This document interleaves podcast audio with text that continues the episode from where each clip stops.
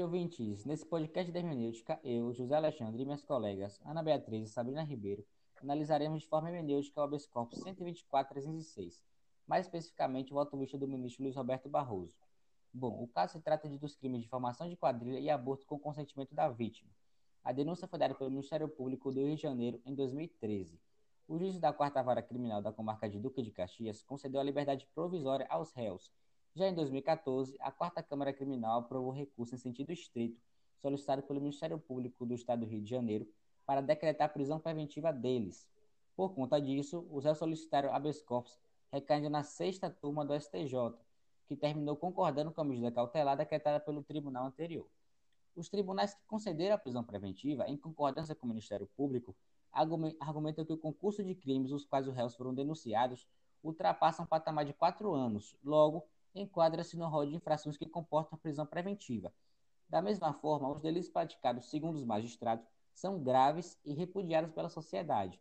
Logo, a segregação cautelar é o único meio de garantir a incolumidade da ordem pública. De outro modo, no STF, o ministro Marco Aurélio vota a favor do habeas corpus, assim como o ministro Luiz Roberto Barroso. Então, meninas, é, boa tarde. Diante do exposto, o que vocês acham do caso em questão? Boa tarde, José. Trarei agora algumas considerações feitas pelo ministro Roberto Barroso, Luiz Roberto Barroso, do STF, que achei extremamente pertinentes. Bom, Nesse caso, não está correto empregar uma prisão cautelar, uma vez que os requisitos para tal, nessa situação, não estão preenchidos, isto é, risco para a ordem pública, a ordem econômica, a instrução criminal ou a aplicação da lei penal. Código de Processo Penal, artigo 312. Além disso, a prisão torna-se ainda mais injustificada quando percebemos que os acusados são primários e com bons antecedentes. Têm trabalho e residência fixa, têm comparecido aos atos de instrução e cumprirão pena em regime aberto, na hipótese de condenação. Aplicável, portanto, a orientação jurisprudencial do STF, no sentido de que é ilegal a prisão cautelar decretada sem a demonstração dos requisitos legais. Além disso, quanto à criminalização do aborto, há vários pontos usados pela defesa que expõem a sua inconstitucionalidade. O primeiro deles diz respeito aos direitos sexuais e reprodutivos da mulher, Afinal, toda mulher deve ter o direito de escolher se quer ter filhos ou não. Ademais, fere a autonomia da mulher, uma vez que retira o seu direito de tomar suas próprias decisões, além de abalar sua integridade física e psíquica. Também pode-se falar sobre a violação à igualdade do gênero na medida em que a mulher tem que suportar o ônus da gravidez, uma vez que homens não engravidam, sem a ela ser reconhecido o direito de decidir acerca da sua manutenção. Por fim, a discriminação social e impacto desproporcional sobre mulheres pobres, uma vez que é indubitável que elas são mais afetadas, por conta de terem que recorrer a meios totalmente inseguros para realizar esses atos. Ótima explanação, Ana. Agora, indo mais para a análise hermenêutica do caso, seria possível analisar o voto visto de Barroso sob a ótica das teorias de Kelsen, Dworkin e Alexi? Correto, José. No primeiro argumento de sua decisão, Barroso se baseou no entendimento da pirâmide normativa de Kelsen, para justificar que era preciso conferir interpretação, conforme a Constituição, aos próprios artigos do Código Penal que tipificam o crime de aborto. Segundo Kelsen, o sistema jurídico é dinâmico, constituindo pressupostos de validade de uma norma estar em conformidade com o que foi determinado pela sua norma, que lhe é superior. Sendo assim, a pirâmide de Kelsen funciona como uma forma de hierarquização das normas, a qual existe para evitar conflito entre as legislações que regem o direito. O que foi basicamente o que Barroso citou nesses seus argumentos, dizendo inclusive que, pelo Código Penal ser de 1940, algumas de suas normas, incluindo a do aborto, não atendem aos critérios exigidos por nossa Constituição Federal atual, que é de 1988. Logo, não condizem com o pensamento atual exposto na mesma. No entanto, na visão de Kelsen, o papel do cientista do direito era um papel exclusivamente descritivo. Uma das coisas que a teoria pura faz é isolar do direito de toda e qualquer influência que não seja normativa, o que não ocorre na interpretação de Barroso. Ele vai muito além, analisando o direito aspectos externos como morais, filosóficos, os econômicos, os culturais e os políticos. Voltando ao foco para a questão de regras e princípios, Barroso se aproxima bastante de questões principiológicas e morais. Nesse sentido, se aproxima bastante do pensamento de Dworkin, quando aborda sobre regras e princípios, já que Dworkin enxerga o direito como a integridade em relação a princípios de moralidade públicas, é, pública importantes na comunidade. Logo, o intérprete deve considerar não somente a norma em si, mas considerar aquilo que está na sociedade. Ao fazer isso, Barroso identificou que a proibição do aborto não impede a sua realização, Além disso, faz com que várias mulheres pobres percam suas vidas devido à falta de acesso a procedimentos seguros. Vale ressaltar que Dworkin fala sobre questões de princípios, demonstrando que eles são sim normas e, com isso, o juiz pode aplicá-los em suas decisões, justificando suas escolhas e apresentando-as dentro dos limites do ordenamento jurídico. Além disso, quando o operador do direito está em frente aos hard cases, pode ele se valer não só das regras e dos princípios, mas também das políticas. A política seria normas que estabelecem um objetivo a ser alcançado, em geral, uma melhoria em algum aspecto econômico, político ou social da comunidade, o que no direito constitucional nós chamamos de normas programáticas.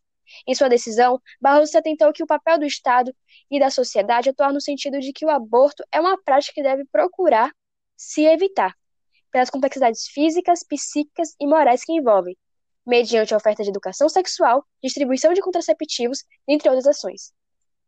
Concordo com você, Sabrina. E você está certo, José. É possível observar no voto de Barroso a presença de várias passagens que remetem ao pensamento do alemão Robert Alexi também. Começando sobre a questão do discurso prático geral, Alexi diz que a racionalidade do discurso jurídico depende da complementação do discurso prático geral para encontrar fundamentos axiológicos, já que o discurso jurídico estaria limitado por elementos típicos do direito. Tal dinâmica fica explícita no voto do ministro Barroso, quando ele se utiliza do uso dos princípios, que possuem grande carga valorativa, e faz uma análise minuciosa dos fatos, determinando que não caberia prisão cautelar e desconsiderando legítima criminalização do aborto no caso abordado. Na teoria de Alexi, diferentemente de Dworkin, a argumentação torna-se a questão central do discurso, pois o direito não é autossuficiente e uma maneira de resolver essa deficiência do ordenamento jurídico é pela argumentação, a qual seria a possibilidade de introduzir nas decisões judiciais elementos que dizem respeito aos princípios, valores e sentidos morais da sociedade que podem servir para a resolução do caso concreto. Assim, diante do cenário conflitante dos direitos fundamentais que norteiam a existência do feto e a existência da mulher na sociedade, Barroso se utiliza dessa técnica da argumentação, diante da imprecisão do ordenamento em definir o caráter criminoso do aborto no primeiro trimestre de gestação. Por isso, a argumentação tomaria um lugar mais central em seu voto, em detrimento da subsunção. Ademais, para Alexi, os princípios são mandamentos de otimização. Dessa forma, um conflito de direitos fundamentais pode ser resolvido pela técnica de ponderação, para poder chegar à decisão racional. Foi a técnica utilizada pelo ministro Barroso para chegar à conclusão de que os pacientes e os correios do caso não deveriam responder por crime de aborto. Em seu teste, ele vê que a criminalização do aborto no primeiro trimestre de gestação não passa nem na primeira fase da adequação do mesmo, pois não protege necessariamente a vida do feto. Assim, podemos perceber que a análise de Barroso na visão de Alexi foi legítima, visto que se configura como uma decisão que respeita o procedimentalismo, uma vez que a técnica da ponderação foi utilizada corretamente, respeitando a ordem da análise das etapas. Logo, sob a ótica de hermenêutica jurídica, Dworkin e Alexi vão na linha de que a discricionariedade judicial tem que ser pensada dentro de limites, para assim garantir a racionalidade do direito e não uma carta em branco para o juiz, e, por isso, servem de exemplo para a análise do voto de Barroso, já que tal ministro fundamenta toda a sua explanação com base na Constituição Federal de 1988. Bom, meninas, analisando a explanação, eu confesso que considero bem coerente o pensamento de Barroso sobre o caso e concordo com a visão dele. Acho que vocês também não, não é isso? Sim, José. Eu e Ana e Beatriz estávamos conversando antes dessa chamada e chegamos à conclusão de que o ministro Barroso foi bem preciso em seu voto e concordamos com sua visão. Bom, então acho que temos uma opinião unânime aqui. Todo o nosso grupo concorda com o ministro Barroso. Sim, é fato que era uma quadrilha que já atua há certo tempo, com a clínica já estruturada e no momento da abordagem dos agentes policiais, eles abandonaram uma das mulheres semi-despidas deitada em uma cadeira ginecológica com intenso sangramento. No entanto, não vemos risco à ordem pública e econômica e nem a aplicação da lei penal, além dos réus serem primários. Logo, não necessidade da prisão preventiva. Outro ponto é o grande debate sobre o crime de aborto, estando esses dispositivos do Código Penal obsoletos, não devendo ser considerado crime quando o feto ainda está nos três primeiros meses de existência. E o mais importante é a restrição de, de que tal criminalização traz alguns direitos fundamentais da mulher, além de ela não ser efetiva para a redução da prática de aborto. Muito bem, José. Então finalizamos por aqui mesmo, né? Muito obrigada a todos os ouvintes.